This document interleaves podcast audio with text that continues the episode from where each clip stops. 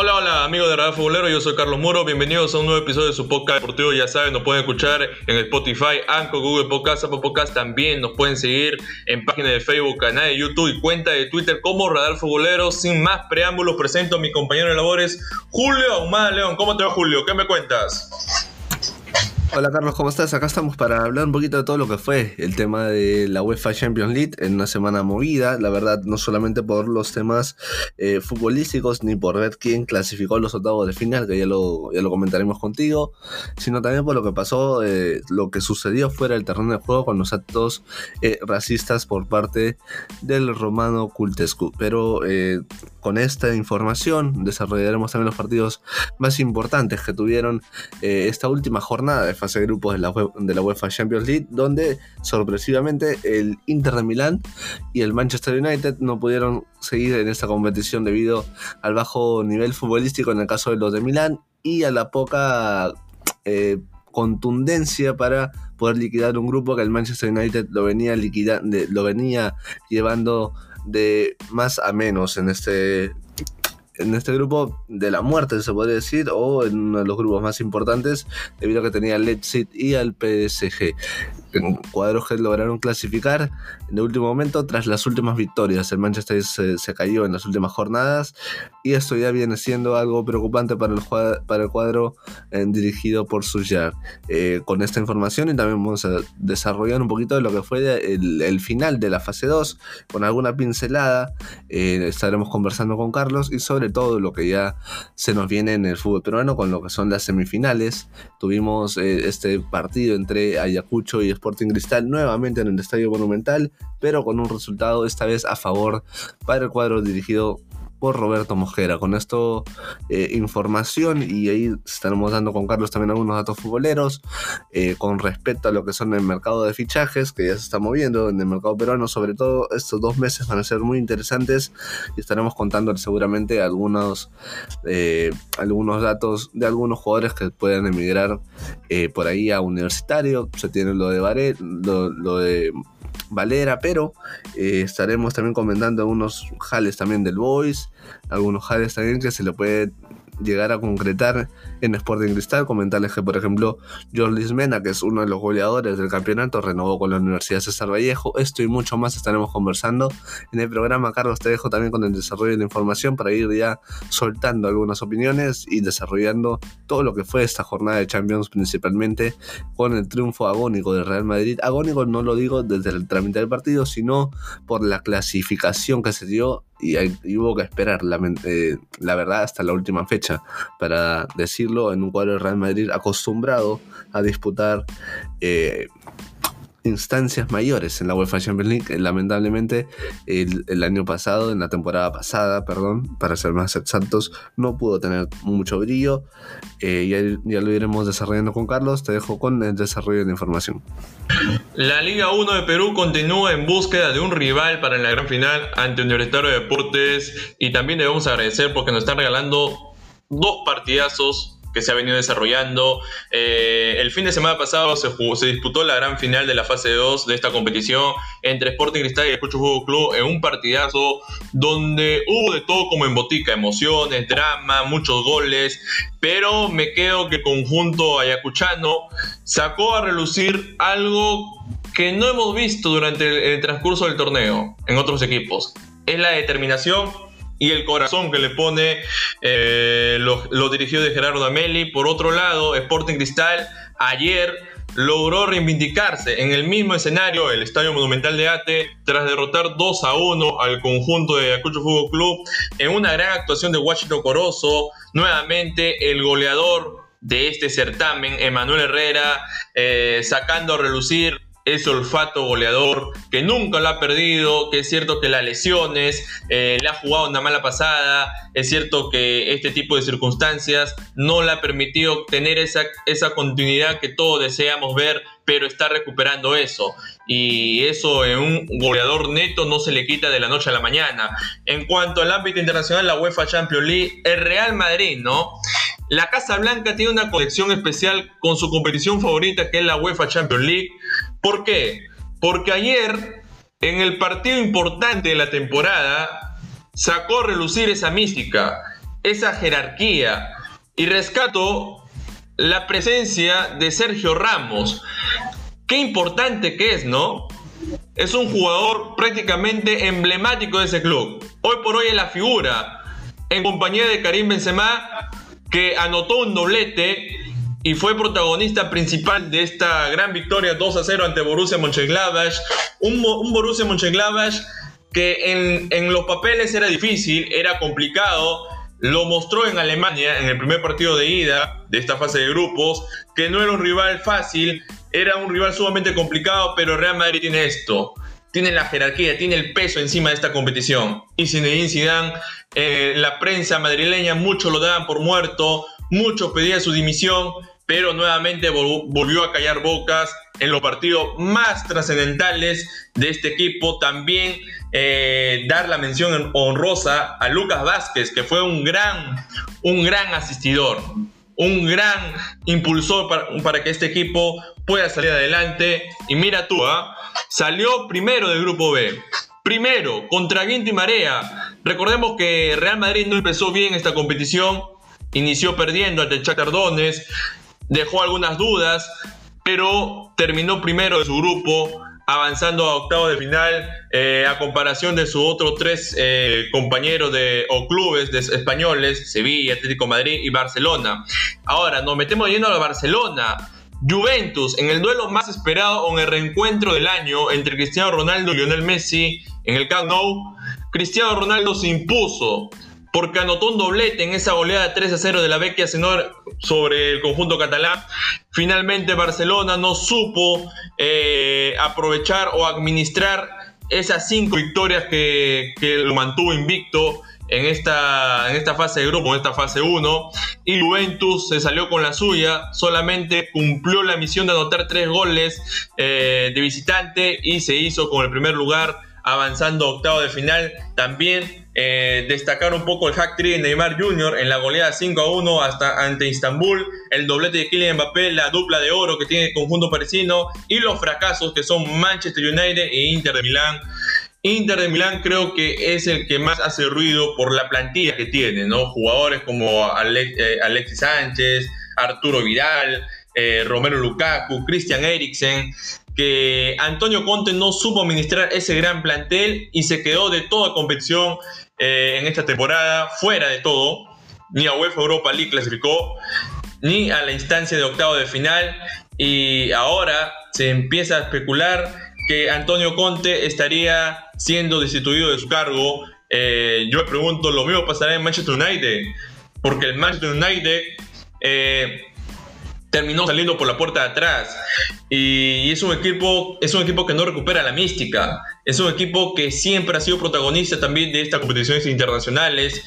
Tras la salida de Ferguson, siento yo que no ha encontrado un técnico idóneo para que siga esa rienda eh, de encontrar eh, la jerarquía que tienen los Red Devils, ¿no? Ahora se especula mucho la llegada de Mauricio Pochettino eh, a este equipo. Vamos a ver qué pasa en el transcurso de la semana. Si Solskjaer continúa o lo destituyen de, este plantel. Dicho esto, arrancamos con lo que ha sido... A ver, quiero arrancar primero con un breve concepto de lo que fue eh, la final de la fase 2 de la Liga 1 de Perú entre Ayacucho Fútbol Club y Sporting Cristal. Yo te voy a dar un, concepto breve y luego le doy el pase a Julio.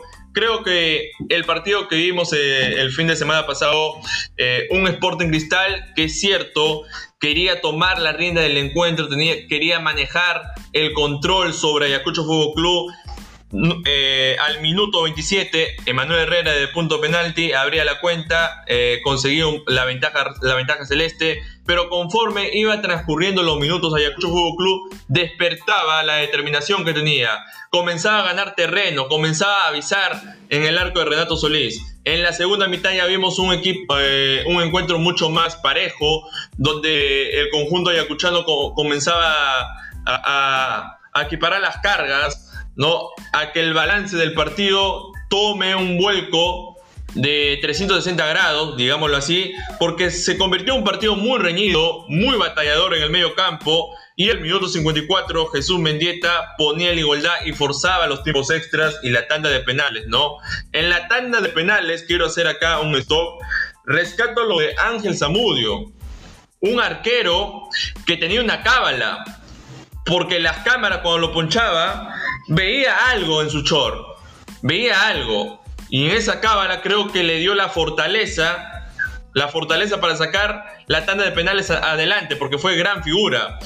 Fue gran figura, tapándole este, los disparos de Horacio Calcaterra, lo de Washington Corozo y lo de Kevin Sandoval. Y Ayacucho Juego Club demostró tener esa determinación de querer ganar esta final con los goles de Joao Villamarín, Jesús Mendieta, Fabio Rojas y erró Hugo Sousa, donde el conjunto ayacuchano se hizo ganador de la fase 2 Liga 1 de Perú 2020, forzando las semifinales de ida y vuelta, Julio. Sí, como tú lo comentabas, para ir por, la misma línea, eh, tuvimos un cuadro de Ayacucho que el sábado salió a jugar una final, mientras que Sporting Cristal salió a jugar, no decir un partido más, pero por ahí lo, tenía más controlado. Por ahí el, partido de San Marcos fue una, un antecedente para el Sporting Cristal, que iba a ser un partido duro, que iba a ser un partido friccionado con pocos goles, pero que eh, el cuadro rimense por ahí teniendo este doble, doble filo, ¿no? De poder haber más allá de, la derrota, poder disputar las semifinales, creo que lo dejó más tranquilo al cuadro de Roberto Mosquera para el día sábado, para enfrentar un, un, partido que eh, los de Ayacucho salieron a jugarlo con el cuchillo entre los dientes, la verdad, hay que decirlo. Eh, Sporting Cristal salió a jugar un juego que ya lo conocemos, de toque el balón, de profundizar con los laterales, eh, tener mucha participación entre Loyola y Corozo y por otro lado eh, Olivares y lo que podía ser también esta asociación con Emanuel Herrera. Eh, un cuadro de cristal que en el primer tiempo la verdad que pasó por encima, se podría decir así, o superó en el trámite del juego al cuadro de Ayacucho. Me parece que ah, más allá del penal que tiene Emanuel Herrera y que convierte en gol, el cuadro de Sporting Cristal tuvo ocasiones para eh, reflejar lo que sí fue en la primera semifinal, irse al, al primer tiempo con un 2 a 0. El cuadro de Ayacucho por ahí en la segunda parte, con la entrada de la escuadra, cambió mucho, sobre todo en el aspecto de ataque. El gol que hace Ayacucho, que hace Mendieta, es un golazo. Eh, es una jugada de elaboración, una presión rápida en el medio, pero sobre todo la elaboración para finalizar en el, gol de Mendieta es algo que me gustó mucho de cuadro ayacuchano, que en el segundo tiempo los dirigidos por Gerardo Ameli pudieron, la verdad, no solamente contrarrestar en el aspecto del marcador, sino también en, contrarrestar a Cristal desde la, elaboración del juego. Eh, los, los dos primeros eh, los dos eh, tiempos extra ya fueron más de trámite y Ayacucho la verdad que en el segundo tiempo impuso y terminó una idea, ¿no? Es mejor terminar y finalizar con tu idea y es lo que consiguió Ayacucho llevar a los penales. se jugó el partido como lo quería Gerardo Ameli y la verdad que eh, merecido, merecido triunfo para Ayacucho, que es el primero en su historia, eh, ganador de un clausura o fase 2, como quieran decirlo. En el trámite eh, va a ser lo mismo. me parece que el sábado sí, Ayacucho salió a jugarlo con, como lo tenía que salir a jugar, ¿no? Como una final, porque recordamos que si, si no lo ganaba, no tenía la verdad otra posibilidad, así como lo está teniendo ahora, de disputar las semifinales. más o menos es un concepto que te puedo dar, Carlos. Ahora, Julio, creo que Gerardo Ameli tenía planeado eh, esta idea de juego y lo plasmó a la perfección eh, eh, el fin de semana pasado en el Estadio Monumental de Ate, donde es cierto que el primer tiempo Sporting Cristal fue amo y dominador de la posición del balón, pero en la segunda mitad como que dio un paso adelante a, forzar ese plan, ¿no? Y es ahí donde esa jugada que tú, que tú destacas de la buena elaboración de Olascuaga para habilitar muy bien a Mendieta, que es un golazo, a decir verdad, Después ya en los tiempos extras fue un trámite como tú lo bien marcaste, pero en la tanda de penales la figura y que le da vida al conjunto de Ayacuchano es Ángel Zamudio, un, gran, un portero que tenía una cábala, lo vuelvo a repetir, y, creo que este conjunto de Ayacucho Fútbol Club merecía ganar por todo lo que ha venido haciendo, ¿no? Sacó a un rival duro como Carlos Amanucci, ¿no? Se hizo acreedor o ganador del grupo B de esta fase 2 para poder jugar la final ante un Sporting Cristal que venía con una buena con una continuidad futbolística positiva, que sabemos que lo dirigió de Roberto Mosquera tienen esa idea de juego instalada de cómo se debe disputar cada, cada partido y ahí quiero entrar a lo que ha sido el partido de ayer, ¿no? De la semifinal de ida. Rescato lo de Mosquera porque corrige los errores que dejó eh, el fin de semana pasado. Incluso Carlos trabaja más en los detalles, porque si te das cuenta, eh, Ayacucho trabajó el día sábado muchos detalles. Eh, Ameli acotó que el, su comando técnico de, de videos, quienes están en Argentina, eh, habían trabajado bastante lo que es el tema del de brindarle la información adecuada a los jugadores con respecto a los penales. Eh, con la referencia que hacías del short de, de, Samudio, es porque tenía información sobre los pateadores que propuso Sporting Cristal. Me parece que el día sábado Cristal se descuidó en estos detalles y el día miércoles eh, en el mismo estadio para disputar la primera semifinal. Creo que Cristal se tomó, eh, no por decirlo más en serio, el partido. Eh, Roberto Mojera, por ejemplo, el día sábado dirigió con Buzo y el día de, ayer, miércoles, lo dirigió todo de interno. Eh, los jugadores salieron a, jugarlo un poquito más al, a la dividida. Dale, dale. Creo, Julio, que siempre se ha caracterizado en Roberto Mosquera no cometer los mismos errores, ¿no? Él siempre eh, rescata o recopila cada detalle del partido anterior.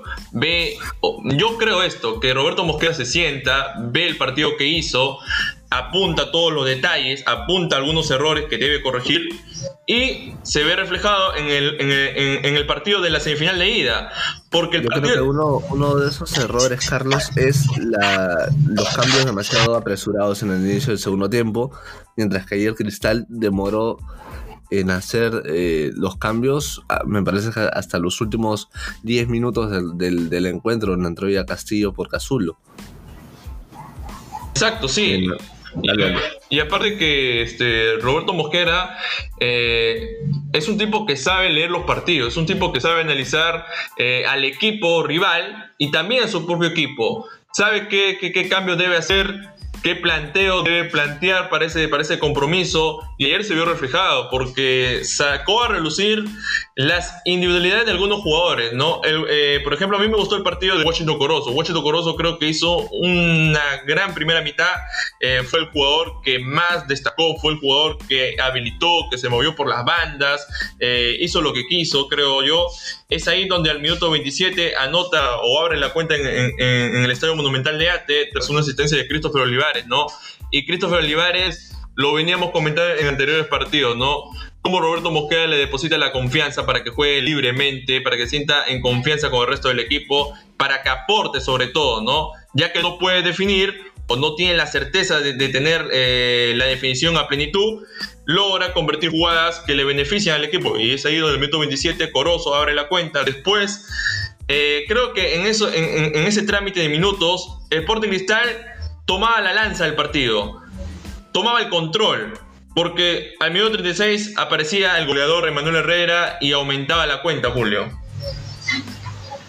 Sí, un partido, a ver, hay que ser claros, Ayacucho tiene un muy gran mérito, eh, un grande mérito para el día sábado llevarse la Liga 2, la fase 2 a su casa, el campeonato, eh, pero Cristal eh, el día sábado la verdad generó bastante.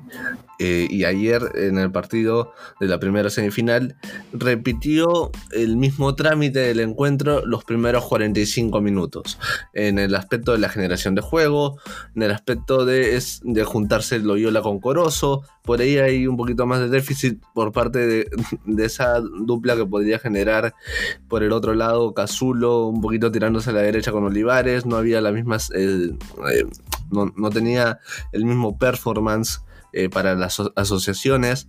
Eh, para mí Olivares jugó un partido discreto, pero la única que tuvo eh, habilitó a Corozo y esta jugada no nace de una elaboración, sino nace de un lateral por parte de Sporting Cristal. me parece que el trámite fue muy parecido al del día sábado, pero con esta característica que ahora Cristal concretó y pudo llevar el resultado al el, trámite del partido al marcador. Carlos, no sé qué te pareció la actuación de, de Cazulo que tuvo que reemplazar en este caso al, lesionado Christopher González. Eh, me parece que Cristal el día de ayer pudo liquidar el partido en el segundo tiempo, al igual que Ayacucho salió ya encima y iremos a, un poquito hablando de, la segunda parte, pero me parece que el primer tiempo Cristal eh, logra tener esa superioridad en el marcador a partir de esa superioridad en el trámite del juego, con buenas asociaciones y hay que tener en claro que ayer Calcaterra no hizo de sus mejores partidos. Debe ser uno de los partidos más flojos que tuvo en el campeonato desde el aspecto de los pases cerrados, ¿no? Porque la, verdad que dejó en deuda Calcaterra el día de ayer por ese juego característico de quitar rápido el balón y dar pases y habilitar, ¿no? El día sábado se paseó Calcaterra eh, con eh, los pases eh, eh, los pases en profundidad hacia los jugadores de Sporting Cristal. Incluso habilitó un par de veces a Manuel Herrera, pero por no ser característica de él el tema de los, eh, de los sprints, no pudo generar, seguramente concretar los goles. Pero va a estar muy bueno lo, que mostró ayer el cuadro rimense. me parece que Carlos sintió la, ausencia de Canchita. Yo siento que Sporting Cristal hizo una gran primera parte, eh, cumplió la misión o el objetivo de poder irse tranquilo al descanso con una gran ventaja. Esa era la misión de Roberto Mosquera. Jugar bien, hacer las cosas correctas, aprovechar las oportunidades que generamos y se inclinó un poco también en las apariciones de algunos jugadores. Creo que ese fue el gran objetivo de Roberto Mosquera en la primera mitad. Eh, el partido de Jorge Cazulo, creo que Cazulo no hay nada que discutirle. Era, es un jugador importante en la plantilla del conjunto celeste, muy aparte de la gran ausencia que es Christopher Cachita González, que es cierto, es un gran jugador, pero Cazulo hizo también la buena labor de reemplazarlo correctamente. Ahora, eh, Ayacucho Fútbol Club creo que es un equipo que no, no le gusta tener la posición del balón, le gusta más generar, le gusta más aprovechar algunos defectos, algunos defectos del rival, pero cuando se le abre la puerta del contragolpe, eh, es un equipo que mete miedo a cualquiera. A cualquiera. Me he dado cuenta también que el conjunto de Acuchano aprovecha también las pelotas paradas. Es un gran aliado que lo venía mostrando tanto en el partido de la final y como este de la semifinal. Pero el trabajo correcto que hizo Mosquera en el primer tiempo, para mí sacó a relucir eh, esa casta ¿no? de Sporting Cristal, ¿no? de no permitir que el equipo rival crezca en la segunda mitad, porque ya tomó medidas. Y esa medida es irse con el marcador o con una ventaja considerable para poder replantear un partido en la segunda mitad, Julio. Sí, yo creo que el reto de Cristal el día de ayer, en los primeros 45 minutos, era poder marcar el segundo gol. Porque la, la, verdad que el día sábado sufrió demasiado, y perdonen que me extienda mucho en la comparación de ambos partidos, pero es que están muy cercanos y no. Y es eh, indiscutible poder. Eh, contrastar lo que fueron ambos encuentros, pero el reto de Cristal era poder llegar a concretar el segundo, incluso quedó en deuda porque pudo concretar el tercero, eh, Olivares, en el segundo tiempo que ya estaremos en desarrollo, eh, pero me parece que la lesión de Canchita el día sábado eh, se notó en el aspecto de la elaboración del juego. Tábara ayer por momentos se encontraba muy solo, no tenía una referencia trataba de buscar las espaldas de los jugadores de Ayacucho, sobre todo con Corozo, pero que, como dice Carlos, eh, Cazulo entró muy bien, seguramente no es de los que mejores eh, elaboración tiene, o mejor buen pie, porque se caracteriza por el tema del corte defensivo, pero que de ayer Cristal va a tener que, ah, para el día sábado, dosificar mucho en el aspecto de jugar mejor los segundos 45 minutos. Carlos, coméntanos un poquito lo que Julio, del segundo tiempo. Aparte, Julio, que, que Cazulo para mí es una pieza importante en el tema anímico. Es el que influye al equipo, es el que contagia al resto de sus compañeros por ese carácter fuerte que tiene, ¿no? Y creo que Cazulo es uno de los, de los capitanes dentro de ese plantel que puede. Este, hacer que el equipo crezca tanto futbolísticamente y tanto en lo anímico. Ahora nos metemos de lleno en el segundo tiempo. Ya en el segundo tiempo vuelvo a hacer contraste con el partido anterior. Fue algo similar prácticamente porque Ayacucho Fútbol Club nuevamente equiparaba eh, el balance del partido o las cargas, ¿no? Un Ayacucho Fútbol Club mucho más agresivo, un Ayacucho Fútbol Club que buscaba alguna, de alguna otra manera descontar el marcador, generó algunas oportunidades, generó algunas complicaciones en el arco de, Renato Solís. Sporting Cristal lo veíamos mucho más retraído atrás, pero no dejaba tampoco de generar algunas jugadas que le pueda dar el tercer tanto, eh, ese gol tranquilizador te consulto, ¿tú crees que Ayacucho está dentro de su plan de juego dosificar un poquito el, dosificar las fuerzas para que en la segunda parte pueda entrar, por así decirlo, con otro ritmo e implantarlo? ¿O es mérito de Sporting Cristal los primeros 45 minutos eh, contrarrestar las virtudes que puede generar Ayacucho? En este partido creo que es mérito de Sporting Cristal, porque Ayacucho Fútbol Club, si te, si, te, habrás dado cuenta, había un momento que sí salió con, con esa actitud mostrada en los segundos 45 minutos del partido anterior. Pero ya Sporting Cristal se inclinó en las individualidades que tiene su equipo. Es ahí donde... recordar a las personas que en los últimos 10 minutos del primer tiempo Montes tuvo una muy clara. O sea, Cristal hace el segundo y ahí Ayacucho, eh, por unas virtudes de la defensa de Cristal y también algunas virtudes del juego de Ayacucho, logra tener un par de buenas atajadas de Renato Solís que no había aparecido en toda la primera parte. Pero a, mí me causa mucho ruido de que Ameli tenga ese plan y, no es nada discutible. Creo que cada entrenador tiene un plan de juego y lo sabe ejecutar de, la manera idónea. Y, esto le sirvió a Ayacucho Fútbol Club, porque Ayacucho Fútbol Club, queramos o no, forzó estas semifinales lo forzó a base de buen fútbol, a base de determinación y a base de, tener una idea ya plasmada a lo que iba a jugar ante un gran rival como es Sporting Cristal. Porque Sporting Cristal eh, es uno de los equipos que ha tenido un mejor rendimiento a lo largo de este campeonato. Claro, obviando también, obviando de lo que fue a inicio de año. A inicio de año tenemos claro de que Sporting Cristal... recordar recordar que ayer no estuvo Meli por la acumulación de tres amarillas. No sé qué tanto puede haber influido esto, Carlos. No, pero ya, ya los jugadores ya tienen eh, el, el chip o el esquema de cómo se debe jugar. Ah, cuando no está, por ejemplo, ayer no estuvo Meli. Sabemos que por la acumulación de tarjetas, pero los jugadores ya tienen esa idea plantada. En los entrenamientos se conocen ya se conoce a qué deben jugar. Ahora, eh, tú me hiciste esa pregunta. Yo creo que sí, Ayacucho Fútbol Club sodifica energías para sacarla a relucir en, los segundos 45 minutos, porque en la segunda mitad jugó muy bien. Jugó muy bien. Jugó... Dale, coméntanos, coméntanos este, cómo llega el, descuento por parte de Ayacucho. Claro, jugó muy bien. Eh, equiparó nuevamente las cargas, supo contrarrestar el buen juego de Sporting Cristal eh, generó algunas situaciones. Es ahí donde al minuto 60 Leandro Sosa marca el descuento del conjunto ayacuchano por una gran asistencia de Alexis Cosío. Para mí, Cosío también es otro de lo de la figura más relevante de este equipo, al igual que Leandro Sosa, al igual que Los eh, son jugadores que te marcan la diferencia en cualquier momento a, a este Ayacucho Fútbol Club.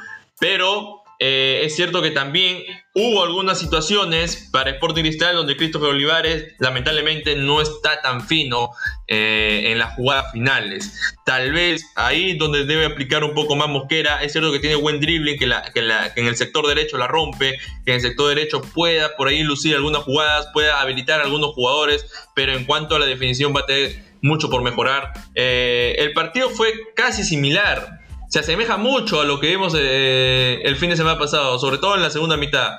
Y Ayacucho Fútbol Club deja abierta la posibilidad, porque esta llave todavía no está cerrada, no hay una ventaja clara para ninguno de los dos equipos, y el día sábado se va a definir ya al rival del Director de Deportes para la gran final. Pero lo único que puedo rescatar, o el concepto claro que tengo de estos dos partidazos, porque fueron partidazos que nos brindaron Sporting Cristal y Ayacucho Fútbol Club, es que yo veo a un equipo ya consolidado en el juego y en Ayacucho Fútbol Club veo las ganas y el deseo de querer estar en la final, pero con una idea planteada de juego a su estilo. Eso, ese es el breve concepto que tengo de estos dos equipos, Julio. Sí, creo que en el segundo tiempo Cristal eh, no pudo eh, llevar al, trámite del juego esa elaboración, ¿no? Perdió bastante la posición del balón, mientras que eh, Cuadra Yacuchano ganó metros. Me parece muy interesante lo que hizo Cosío, que debe ser uno de los jugadores más protagonistas en el ataque.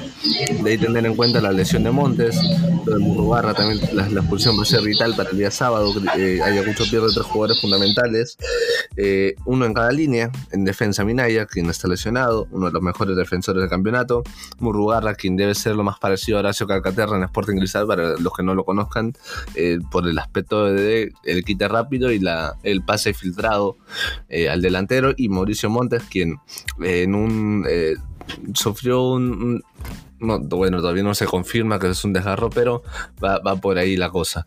Eh, tras una fricción con para alargar el, o para cubrir el pase de, Renato Solís ante un posible despeje. Me parece que son tres jugadores pensando en el siguiente partido, Carlos, eh, fundamentales para Ayacucho y veremos cómo América por ahí logra remediar un poquito eso. Dale, dale. ¿Tú crees, ahora te voy a hacer una pregunta, ¿tú crees que Roberto Mosquera eh, salió con ese libreto de es cierto que el primer tiempo hizo un gran partido de este, aumentar la ventaja o hacer los dos goles e irnos al descanso y, y, no, y, no, y no hacer un desgaste de energía para el partido de la semifinal de vuelta. ¿Tú crees que ese ha sido el plan de Roberto Mosquera? Hacer un buen primer tiempo y en el segundo tiempo regular energías para lo que será la, la semifinal de vuelta? Eh, no, yo creo que fue más mérito de, de y también hay que tener en cuenta eh, los 120 minutos que se jugaron el sábado, que la verdad no, es, para, no es para menos, Carlos. Claro, pero este, me daba esa, esa sensación. Es cierto que Sport Cristal eh, tuvo algunas ocasiones para poder agrandar el marcador, pero me deja, me deja un poco pensando eso, porque Sport Cristal lució muy bien. Lo vuelvo a repetir, en el primer tiempo lució muy bien. Entonces, me dio esa idea de que tal vez reguló energías, tal vez eh, cambió el sistema de juego, eh, defenderse un poco atrás, dejar que Ayacucho Fútbol Club se crezca, dejar a Ayacucho Fútbol Club se crezca de una manera mesurada, ¿no? Y es ahí donde también hace el descuento. Pero vamos a ver qué pasa el día sábado en la semifinal de vuelta para encontrar al rival del Universitario de Deportes.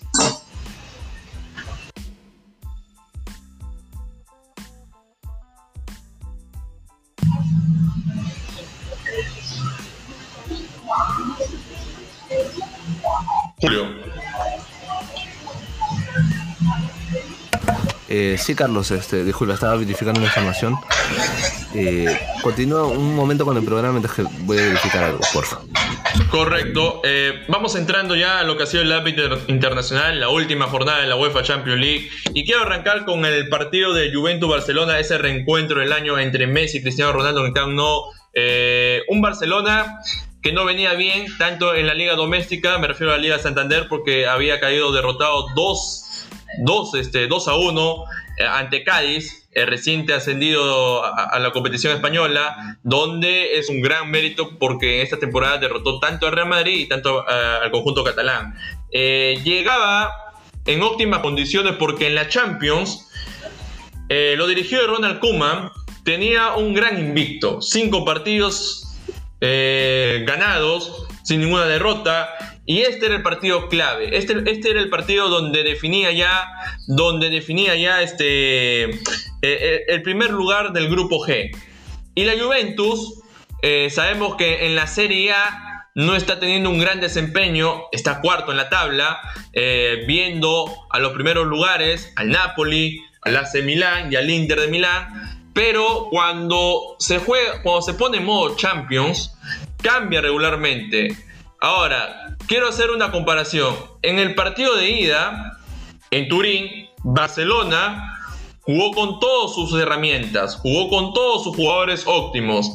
Pero en la Juventus no había ese gran jugador, no había ese, esa, esa gran pieza para Andrea Pirlo. Y fue el gran ausente en el partido de ida. Pero cuando tienes en el partido de vuelta a esa pieza fundamental, a esa llave de gol, porque es una llave de gol, me refiero a Cristiano Ronaldo. Cristiano Ronaldo eh, lució un partido, no digamos bombante, no digamos de lo más destacable, pero fue muy influyente en el equipo.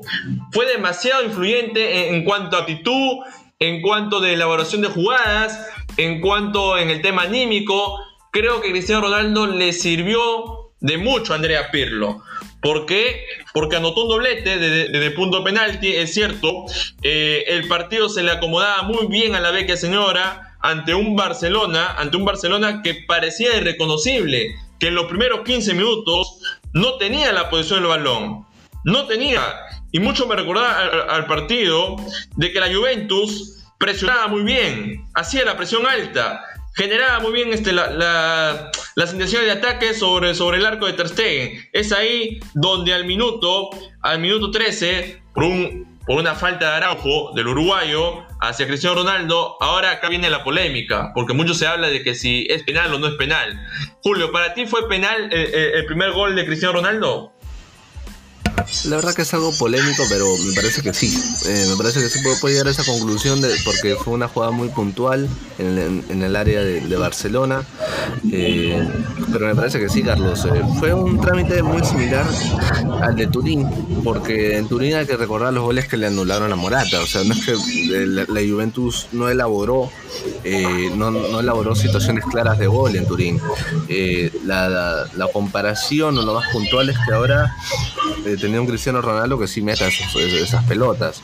Eh, los goles de, Juventus no es un equipo que se considere que mejor el, que mejor elabora, porque para eso está Barcelona, pero eh, me parece que eh, la eficacia fue fundamental, ¿no? un 3 a 0 en el Camp Nou, un estadio que Cristiano Ronaldo le, le, cae a pelo, debe ser uno de los estadios donde más ha brillado el astro portugués, no solamente con con el Real Madrid, sino ahora lo hace con la Juventus. Y esto no es un dato menor. Eh, me parece que el trámite fue más o menos eh, la eficacia de la Juventus eh, y la elaboración de Barcelona que no tuvo por ahí ese compañerismo Lionel para porque Lionel elaboraba y tenía que finalizar y no sobre, todo, Julio, sobre todo Julio la contundencia de, la Juventus no porque en, los primeros 20 minutos fue, fue, fue una flecha fue una flecha en el juego. Porque al minuto 20 Weston McKenney anotaba un gol de barrio. Era un gol de barrio eso. Eh, para los que recién llegaban a ver el partido y se entretenían ahí con unos 5 minutos después de haber eh, hecho este gol McKenney, eh, se podían haber especulado, le va a meter unos un par más en el primer tiempo, pero ahí para la mano, ¿no? Claro, me llegó a la mente el partido que de, de la edición pasada ante Bayern Múnich me llegó eso a la mente, pero yo dije paremos, hagamos este paños fríos, porque la Juventus no siempre se caracteriza de tener eh, esa elaboración de juego como tú lo habías marcado. Es un equipo que es contundente, es un equipo que sabe aprovechar los momentos frágiles del rival y en este caso Barcelona, eh, muy aparte de que, a ver, si analizamos el equipo de Ronald Koeman, es un equipo de plantillas jóvenes. Porque en el 11 titular estaba Trincao, estaba Pedri, eh, estaba Antoine Griezmann, con ese loco experimento que hasta ahorita lo mantiene el, neerlandés de ponerlo como centroatacante, y Lionel Messi mucho más retrasado atrás, ¿no? Pero Lionel Messi no estuvo bien acompañado, y eso hay que, eso hay que este, acotarlo, porque Messi fue el único que disparó al arco y tuvo un duelo aparte con Joan Liu Buffon. Eso, eso hay que dejarlo en claro. Pero eh, en cuanto en el tema defensivo, Lenglet creo que no está teniendo una de las temporadas ni, ni la mejor versión que está mostrando. Y Lenglet, poco a poco, su calidad de, jugador, su calidad futbolística se va denigrando. Porque hace faltas, eh, muestra un nivel impensado que uno, que uno se dice, este chico verdaderamente juega en Barcelona. Al igual que Araujo, aunque Araujo es canterano, Araujo todavía tiene un gran recorrido, tiene que, tiene que eh, coger experiencia y creo que esto le va a servir un poco. No, pero Ronald Koeman eh, no metió a Felipe Coutinho. Pensé que Coutinho iba a ser de la partida y ni siquiera le dio minutos. Entonces es algo muy crítico a este Barcelona que, a ver, venía bien, venía con cinco victorias consecutivas, hizo puntaje perfecto, pero en el último partido, y lo veníamos comentando en capítulos anteriores con Julio, que cada vez que Ronald Koeman le toca jugar los partidos claves, no termina afianzando al equipo. Porque un día juega bien, un día juega mal, un día eh, se levanta con, el pie derecho, otro con el pie, con el pie izquierdo, y nunca logra encontrar ese camino para que Barcelona logre despuntarse, para que Barcelona pueda llegar a esa plenitud de juego. Entonces, lo de Ronald Koeman, si es que no logra encontrar el camino, yo no lo veo dirigir ya en febrero, ni octavo de final. Porque la nueva presidencia que hay, viene... hay, que tener, hay que tener en cuenta que no, o sea, si un equipo juega bien, juega bien en ambos torneos. No es que yo digo voy a jugar bien en la Champions y voy a mostrar otra, otra cara en la liga. O sea, para mí Kuman reflejaba un buen juego, pero no con equipos tan competitivos como tú lo mencionabas. Y sobre todo la liga le costó bastante. Creo que la liga eh, demostró que Barcelona no, no venía bien y el día de ayer fue la cereza de postre en esta primera parte del torneo y del año para Barcelona que para su buena suerte para mí eh, tiene el mercado de fichajes en enero pero no tiene la plata como para poder traer a alguien importante por lo que ya mencionábamos en, los aspectos administrativos e incluso se está evaluando vender a Lionel Messi para no quedarse sin nada en junio Claro, es una idea que, que, que, se viene especulando tanto en la interna del Barcelona. O sea, Barcelona no puede permitir, no puede permitirse dejar escapar a su gran jugador. Porque quieran o no, Lionel Messi es este emblema de ese club, porque lo ha hecho importante a través de los años, lo ha hecho muy importante. Es una de, la, es una de las figuras más destacables de la historia del conjunto catalán. Y dejarlo escapar porque él fácilmente se puede ir libre a otro equipo. Hay muchos rumores que lo, que lo sitúan en el Paris Saint Germain o en Manchester City, ese reencuentro con Pep Guardiola o ese reencuentro con Neymar Jr. Ahora, la declaración de Neymar Jr. también en, encendió un poco la pradera. ¿No? Al tema de especulación, si es que Neymar regresa por, el nuevo presidente que, venga a asumir el cargo en este club, o si Lionel Messi eh, alista maleta y se va a París. Ahora, esta derrota, esta derrota, yo, si fuera Lionel Messi, si fuera Lionel Messi, digo adiós, porque no hay equipo, no hay equipo quien lo acompañe. Y en el partido clave y más importante del año, porque te estás enfrentando a tu máximo rival, lo tenías al frente, era Cristiano Ronaldo. Y Cristiano Ronaldo, quiera o no, eh, anotó esos goles, le sirvió de mucho al equipo de la Vecchia Sinora. Cosa que no pasó con Lionel Messi. Y yo he escuchado a, muchos medios internacionales que lo criticaban. Que sí, Lionel Messi debió aparecer en este partido. Debió, debió, eh, debió pegar un grito. Debió este, cambiar la actitud en, su, en el resto de, de, sus compañeros.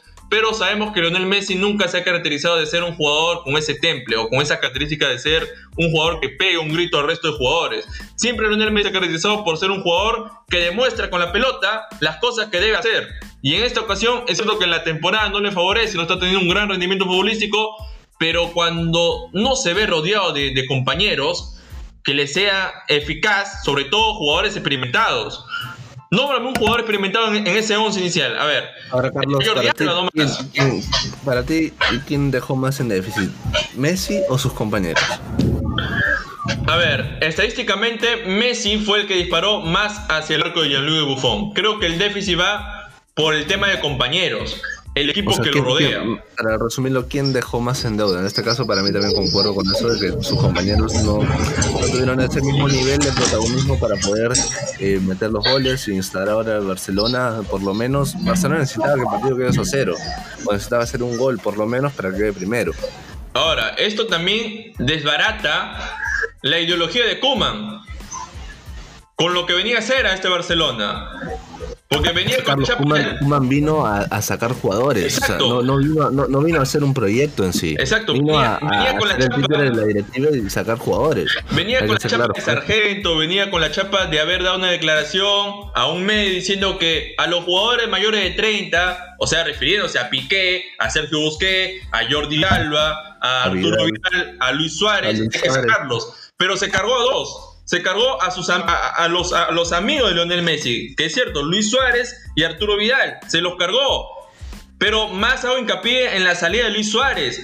Cuando tú no tienes un 9, sabemos que Brightway es un 9 con oficio, pero no es un gran 9, no es ese 9 que te resuelve los problemas en los partidos picantes. Dejas ir a un jugador como Luis Suárez y no compras en el mercado de fichajes a un delantero, digamos, top o a la medida que requiere este club.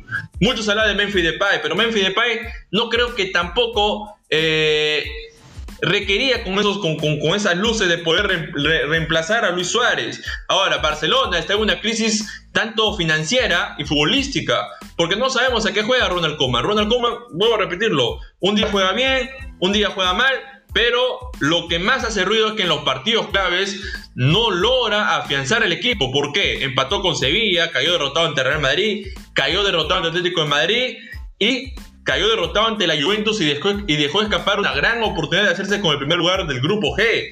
Y la Juventus, sin tanto esfuerzo, solamente con la trayectoria y la jerarquía de un jugador, como, la como, como es la de Cristiano Ronaldo, pudo hacerse con el primer lugar. Y Cristiano Ronaldo fue el que, el que acaparó las portadas por los goles, porque le hizo gol en el Camp Nou. En el Camp Nou tiene una historia muy bonita, Julio. Así es, Carlos. No sé qué más te deja este, este encuentro, sino para ir pasando a, otro buen encuentro que fue, eh, bueno, un buen encuentro el tema de Real Madrid, ¿no? Que también venía de menos a más. Y Real Madrid, sí, es un tema, eh, una conexión especial con la UEFA Champions League. Este equipo tiene algo eh, con esta competición favorita porque no arrancó bien la edición, hay que ser sinceros, no arrancó bien, dejó dudas, dejó eh, algunas eh, escaramuzas. Eh, mucho se hablaba de la posible salida de Zinedine Zidane ante los flojos resultados, tanto en Liga también como en Champions. pero cuando este equipo tiene la soga al cuello, cuando este equipo atraviesa los malos momentos, saca a relucir toda la jerarquía de, de estos jugadores que tienen. Porque ayer en el partido ante eh, en el partido disputado en Valdebebas ante un Borussia Mönchengladbach sabemos que el conjunto alemán era un, rival muy duro un rival muy difícil un rival que poco a poco sorprendía a propios extraños en esta competición eh, al finalmente clasificó segundo como, como el grupo B pero yéndonos al partido creo que Real Madrid lo gana con experiencia lo gana con fundamentos lo gana a base de buen juego, porque en los primeros 45 minutos vi a un Madrid mucho, mucho más distinto, mucho más este, solidificado a lo que era su historia. Su historia es esto, jugar muy bien, jugar correctamente, tener a los mejores jugadores. Y esta vez apareció Lucas Modric, apareció Tony Cross, apareció el héroe impensado que es Luca Vázquez, que muchos lo mataban, que muchos lo daban ya como un jugador a que lo sean otro equipo, pero fue determinante, sobre todo en los goles de Karim Benzema, porque Karim Benzema es otra de las figuras resaltantes de Zinedine Zidane. Porque no sé si te has dado cuenta, Julio, en un tiro de cámaras, antes de que inicie el partido ante, Borussia Mönchengladbach, eh, hubo una conversación previa entre Zidane y Benzema. Así de cortitas. Si le daba alguna indicación, le decía, se tapaba la boca, le, dijo algo a Karim Benzema.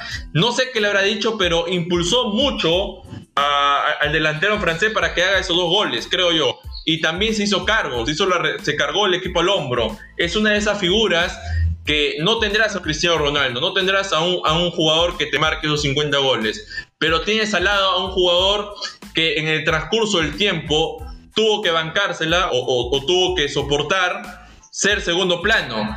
Y ahora Karim Benzema vive un gran momento de ser esa, esa figura estelarista en conjunto de Sergio Ramos, porque Sergio Ramos, la presencia de Sergio Ramos dice mucho en este equipo.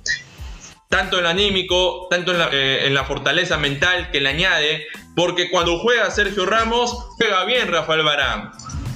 Y es así. Y Borussia Mönchengladbach creo que hizo un partido no de los tan, no, no, no, no de los más buenos, pero tuvo al frente a un Real Madrid que venía con las ganas de todo, de hacerse con el primer lugar y de clasificar a octavos y de callar a bocas, Julio.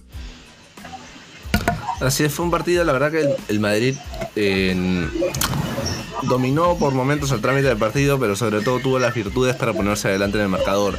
El Madrid fue un equipo que eh, salió, Zidane salió con la idea muy clara de salir a buscar el resultado, porque solamente un triunfo le servía, por lo que significaba para el Real Madrid creo que en ningún momento eh, sentía en el terreno de juego que eh, por ahí, tú sabes, cuando se juegan situaciones a este nivel, se podría tener eh, ese aspecto de si perdemos, nos metemos a la UEFA Europa League, o sea, jugar con ese sentido de, lo psicológico. Creo que ayer no, pasó esto y el Madrid, la verdad, salió eh, muy enfocado en llevarse el triunfo. Eh, sobre todo, ya había tenido algunos altibajos de local hablando en, referencia al partido con el Shakhtar. Y ayer no se le presentaron esos fantasmas. Me parece que donde sí hubo fantasmas fue en el, en el otro partido que tuvimos al Inter de Milán, Carlos. Y el Inter de Milán de Antonio Conte terminó siendo un fiasco, un fracaso más, eh, tanto también que deja esta UEFA Champions League. Europa League, ¿no? Claro. ¿Y sabes por qué? Porque se quedó fuera de toda competición, ni a UEFA Europa League logró clasificar. Es algo impresionante este equipo italiano porque tiene una plantilla muy respetable, una de las mejores plantillas hablando en el calcio italiano, porque tienes a Lukaku, tienes a Alexis Sánchez, tienes a Arturo Vidal, tienes a Eriksen, a Eriksen que lo tienes en la banca.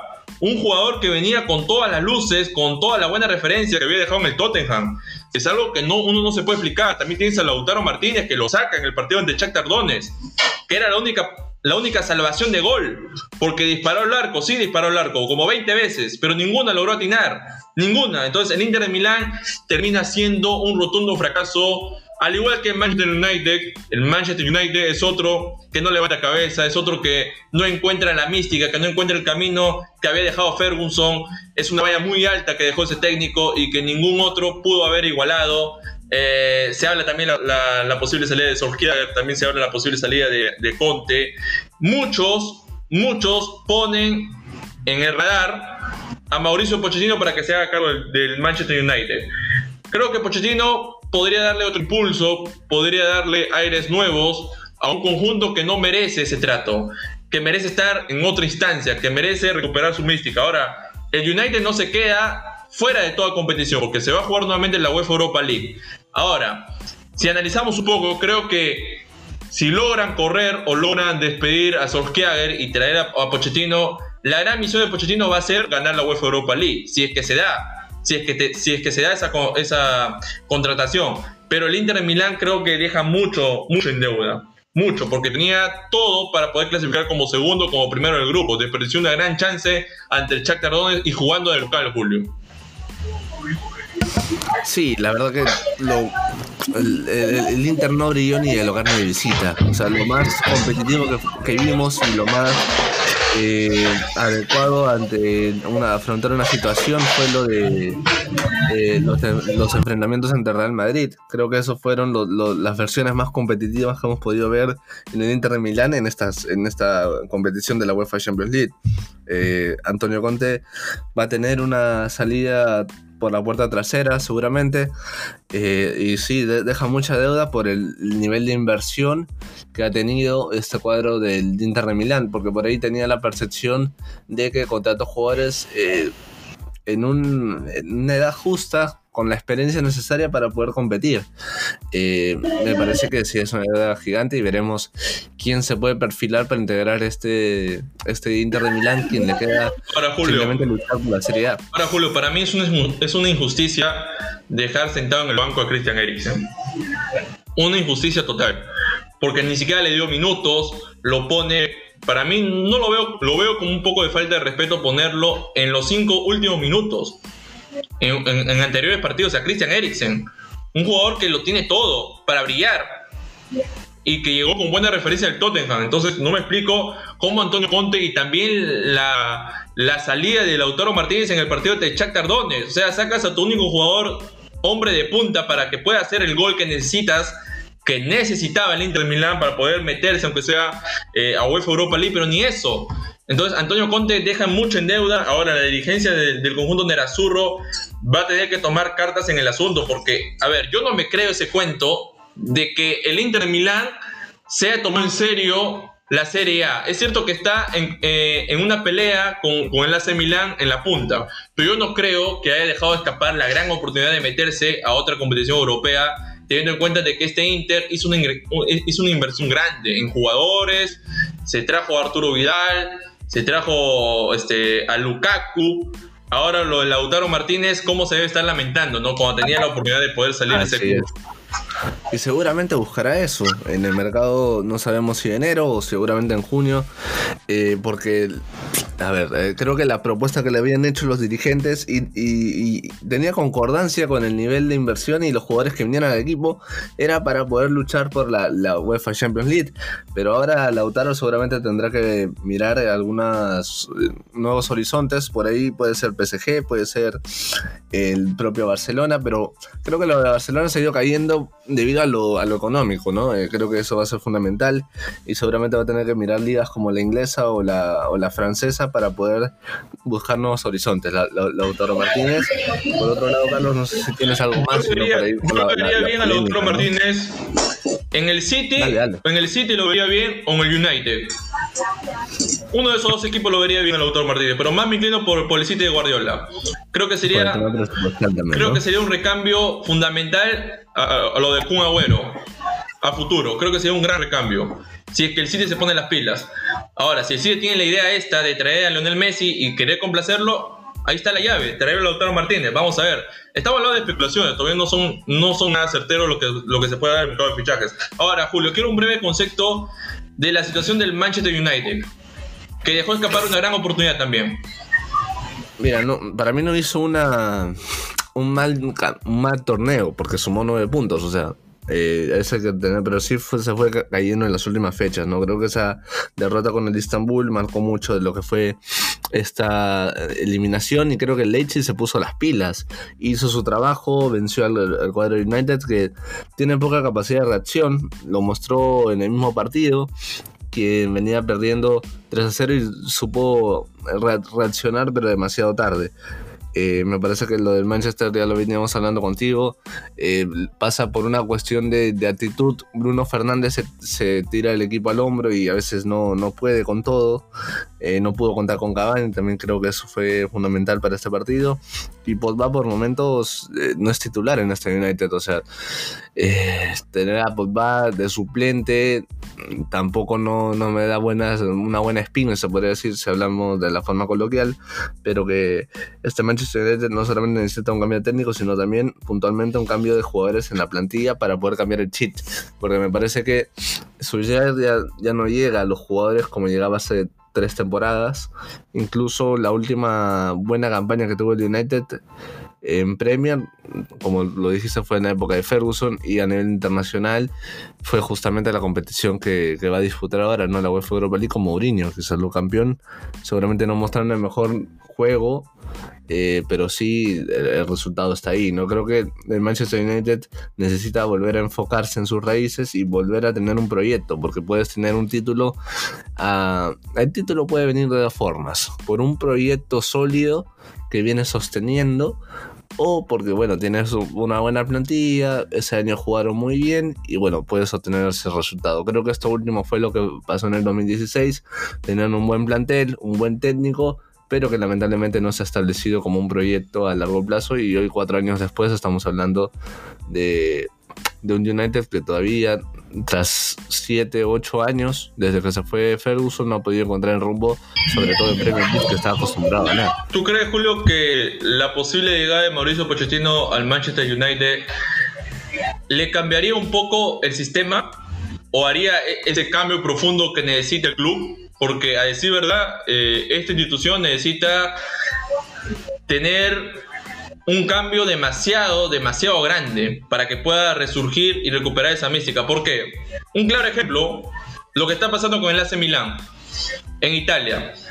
Un equipo que no venía eh, levantando cabeza, pero este año creo que lo hizo tras contratar a Zlatan Ibrahimovic, un referente y un jugador que tiene mucha determinación y creo que el AC Milan está, está encontrando el camino de recuperar esa mística. ¿Crees que debe seguir esa misma línea el Manchester United, contratar un buen técnico y contratar buenos jugadores? Porque jugadores lo tiene. La idea es saberlo manejar también. Claro, la idea es eso y también ver cada técnico viene con sus jugadores también, ¿no? Hay que tener en cuenta con, el, eh, eh, con enriquecer al plantel. Eh, me parece que Poquetino puede ser, no sé qué otro, el propio Antonio Conte puede venir a, sumar a este United. No sé si va con el estilo, pero bueno, se puede quedar suelto en plaza y podría ser una, una opción, pero hay que tener, hay que ser muy capaces y meticulosos al momento de la elección de este Manchester United con un problema técnico. Ahora, Carlos, yendo al otro lado, a, París, tuvimos la verdad polémica y tuvimos un partido que se tuvo que jugar dos días. Cuéntanos un poquito lo que pasó. Correcto, Julio, sí, un partido muy accidentado donde lamentablemente sucedió eh, un acto de racismo de este cuarto árbitro rumano, Uvidiu Hattengan, propinándole un insulto al futbolista Pierre Huevo y este accionar ocasionó de que tanto jugadores como el PSG y jugadores de Estambul decidieran con mutuo acuerdo retirarse del campo. del Parque de los Príncipes. Y creo que me pareció acertada la decisión de los jugadores porque es algo que se viene luchando día tras día. La Premier League es consciente de eso. Eh, Neymar y Mbappé son embajadores, son pro que luchan por el tema del racismo y creo que este tipo de situaciones se, tiene que erradicar de la sociedad, se tiene que erradicar total también del fútbol, porque no se puede permitir este, esta clase de insultos, eh, esta clase de, adjetivos hacia las personas, porque todos somos iguales acá, todos somos iguales y creo que la UEFA es consciente de eso, de que aparte que la, UEFA eh, es también embajador de respeto, del no al racismo, y creo que este cuarto árbitro no va a arbitrar nunca más en su vida. Ahora, nos metemos de lleno al partido de lo que fue en sí, eh, la gran goleada del PSG. Cuando tienes esa sociedad mágica entre Mbappé y Neymar Jr. pasa cosas como esta. Hack trick del, brasileño, doblete de Kylian Mbappé. Son jugadores que tarde o temprano va, va, a tener que desprenderse o va a tener que decir adiós del PSG para poder brillar con luz propia. Neymar ya lo hizo, Neymar decidió ir por, este camino, por el Paris Saint Germain, para probar, eh, para ser protagonista. Tal vez no lo resultó al principio, pero poco a poco las lesiones también es otro que le jugó en contra.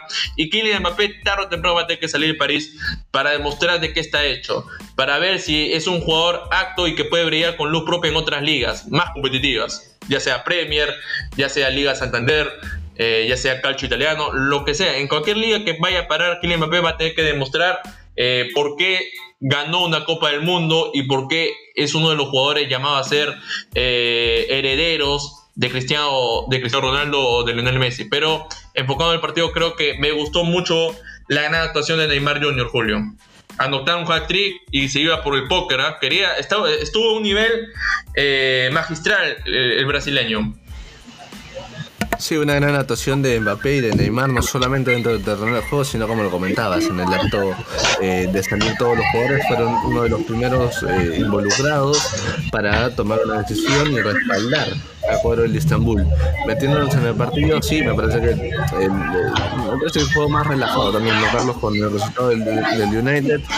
Eh, por ahí, el cuadro del, del PSG ya clasificado, la única manera de que no llegara a octavos de, final era perdiendo el partido, pero esto era algo por el trámite del partido poco probable. Una gran anotación de Neymar, me parece que el primer gol fue obra y gracia de este Neymar. Me, hizo acordar el Neymar del 2011 saliendo de Santos al 2013 en el Barcelona. Eh, me hizo acordar bastante a esta elaboración propia de juego y poder concretar los goles. Eh, qué dupla que tenemos con Mbappé y con Neymar y veremos, porque se está especulando que para el próximo mercado de fichajes Mbappé puede ir al Real Madrid, ¿no? Es algo, hay que disfrutar este, este momento, en su momento lo disfrutamos con Cristiano y Messi, eh, ahora hay que disfrutar de, estos nuevos jugadores, ¿no? Neymar, Mbappé, Haaland, eh, Lautaro Martínez, eh, el propio Vinicius Junior por el momento, sin ese protagonismo seguramente, pero también se le puede meter dentro de este, de este saco de buenos jugadores. Eh, más allá del, resultado abultado, me parece que el PSG va a tener que lavarse un poquito la cara de lo que fue la primera fase de la Champions, donde no tuvo, hay que decirlo, no tuvo las mejores actuaciones, pero que mm, de cara con el resultado ya puesto, me parece que está bueno que el París pueda llegar a instancias de octavo de final eh, ya con, con, este, con este resultado, con este juego y, fue de menos a más en la competición, Carlos. Cumplió con su objetivo, parece Germán, porque no, no, pudo, no, no había podido permitirse quedarse, este, eh, no pasar Cumplió con el objetivo, pero quedó en deuda todavía porque es el último finalista. pues, no, no, tiene, no tiene esa performance como lo tuvo el Bayern. Neymar Jr. Tiene, tiene dos lados, ¿no? cuando verdaderamente juega bien, a eso tiene que dedicarse más, jugar bien, pero tiene el otro lado del histrionismo, ¿no? ¿Cómo es, no? La dos caras de la moneda. Cuando Neymar Jr. se pone las cosas en serio, es un gran jugador, es un excelente jugador, pero cuando cae en el histrionismo, cuando cae eh, en, en, este, en estas cosas, no le favorecen nada. Ese camino tiene que seguir Neymar Jr., porque ese camino es el correcto para que pueda, porque las actitudes, las cualidades futbolísticas las tiene para brillar y creo que ayer fue un partido consagratorio de Neymar Jr., fue un partido donde nuevamente las luces están en él y si sigue así, con ese protagonismo en el PSG, eh, finalmente va a poder estar a la altura de lo que tanto deseaba él, ¿no? Estar a la altura de, Messi, de Cristiano, ¿no? Porque muchos hablaban, decía de que no, eh, Neymar está para pelear a la par con estos dos, y luego sabemos ya toda la historia de lo que pasó con Neymar Jr., las cosas externas, pero cuando se lo propone es un gran jugador, Julio. Así es. Eh, bueno, terminamos un poquito de, lo que pasó en París. No sé si tienes algún último partido para repasar o vamos con algunos datos futboleros. Correcto, Julio. Vamos con los resultados de esta última jornada y especulemos un poco lo que puede pasar en octavo de final. Dale, este, ahora te, tiro los partidos que se jugaron el martes y los que se jugaron el día miércoles por UEFA eh, Champions League. El día martes comenzamos con los, eh, los encuentros entre el cuadro del el Zenit cayó de local 2 a 1 ante Dortmund. La Lazio empató 2 a 2 con el Brujas. El Barcelona perdió de local 3 a 0 con la Juventus. El Dinamo de Kiev ganó 1 a 0 al Ferenbaros. El Chelsea empató a 1 con Krasnodar. El Rennes perdió de local ante Sevilla 3 a 1. Y el cuadro del Leipzig ganó 3 a 2 al Manchester United. El día de miércoles jugó PSG 5 eh, a 1 eh, ante el Estambul. El Ajax perdió de local ante el Atalanta. Vaya que ha venido de menos a más también el Atalanta. El Midland empató a 1 con el Liverpool. El Bayern Múnich ganó 2 a 0 al Lokomotiv. El Red Bull Salzburg eh, perdió de local ante el cuadro de Cholo Simeone 2 a 0. El Atlético de Madrid. El City goleó 3 a 0 al Olympique de Marsella. El Olympiacos también de local perdió 0-2 ante el Porto. El Real Madrid ganó de local 2 a 0. Y el empate entre el Inter y el Shakhtar Donetsk más o menos, Carlos, eh, no sé si tienes por ahí los, Correcto, Julio. Correcto, Julio, sí. Los clasificados a octavo de final son los siguientes equipos. Bayern Múnich, Atlético Madrid, Real Madrid, Borussia Mönchengladbach, Manchester City, Fútbol Club Oporto, Liverpool, Atalanta, Chelsea, Sevilla, Borussia Dortmund, Lazio, Juventus, Barcelona, Paris Saint Germain y Leipzig. A ver, vamos a especular un poco lo que pueda pasar o los cruces que se pueden dar en octavo de final.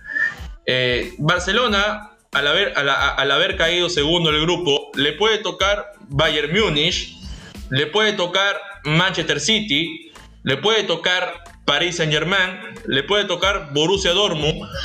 ¿Con cuál de esos cuatro equipos, Julio, le, eh, tú más viable a que se dé ese cruce en octavos? Puede ser con el Dortmund, ¿no? Me, parecería interesante. Hasta el propio Bayern podría caer ahí. Eh, pero sí, la, verdad es que el rival que le toca a Barcelona por haber quedado segundo va a ser un, rival de primer nivel y lo va a tener muy duro.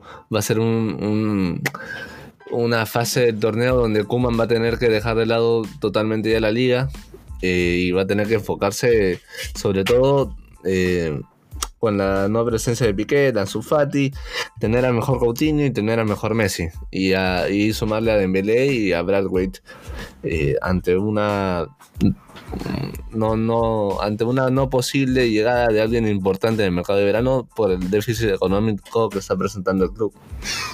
Correcto, también no hay que dejar al lado que le puede tocar Liverpool, le puede tocar ese también otros equipos como Chelsea, ¿no? Pero se puede recapitular también el partido de la edición pasada de Bayern Múnich, cosa que estoy seguro que no desearía Kuma ni hasta los propios jugadores de Barcelona, porque, a ver, el Bayern Múnich es un equipo que es cierto, está teniendo un, bajón futbolístico, se le está notando un poco, pero que no está perdiendo los partidos y que está cumpliendo con, con el papel de ganarlos.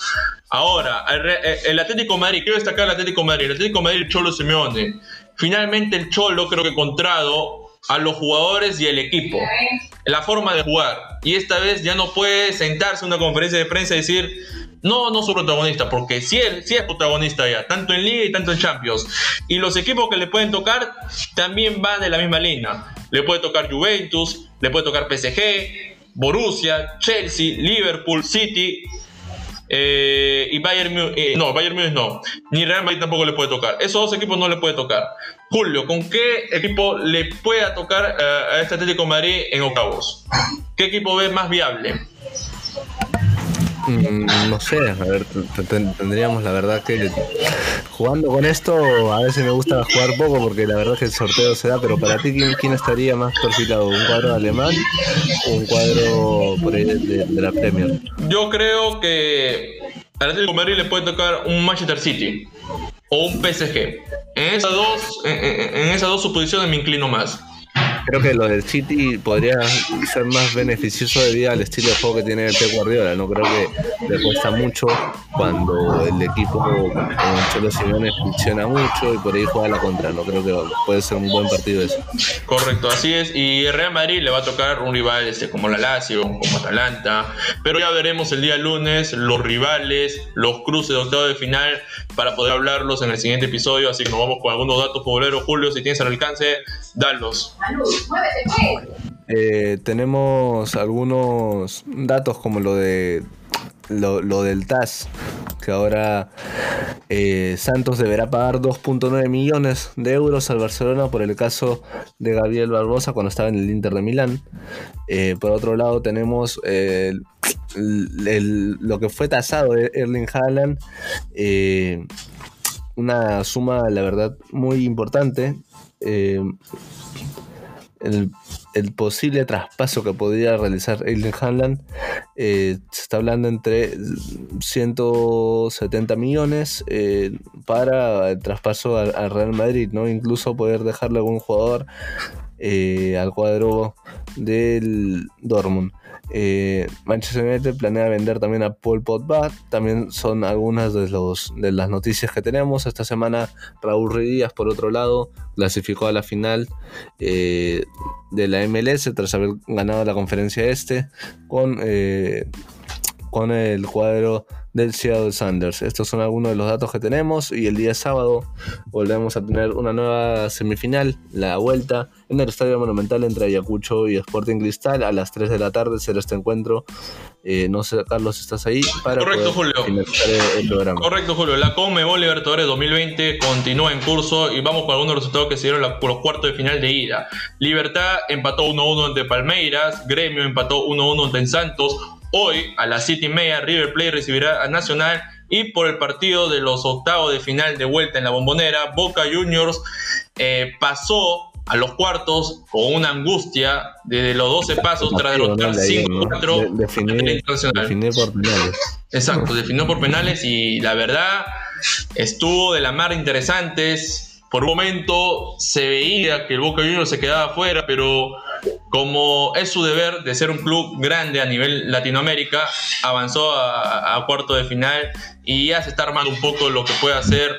Eh, un poco brasileño se perfila eh, a, que se puedan encontrar en la final, ¿no, Carlos? Tanto Boca, como River. Boca River. Ahora a Boca Juniors le va a tocar jugar ante Racing, dos equipos argentinos. Así es. Sí, bueno, creo que se va perfilando. Veremos lo que hace River el día de hoy, pero no sé si Carlos tienes alguno, otro, dato, más. otro dato más es que Cristiano Ronaldo ha convertido 14 goles en sus últimos 13 partidos disputados en el Camp Nou. Un dato no menor, un dato muy relevante. Y tanto con la camiseta de, de Real Madrid y con Juventus ha logrado anotar en ese campo del Barcelona. Bueno, creo que esos serían los datos más relevantes. Eh, te dejo con el cierre del programa, Carlos. Correcto, Julio. Espero que haya sido de su agrado este, este episodio. Nos volveremos a encontrar en unos días. Así que ya saben, nos pueden seguir tanto en página de Facebook, canal de YouTube y cuenta de Twitter como Radar Pulero. Así que muchas gracias por habernos sintonizado. Esperemos reencontrarnos en el próximo capítulo. ¡Chao!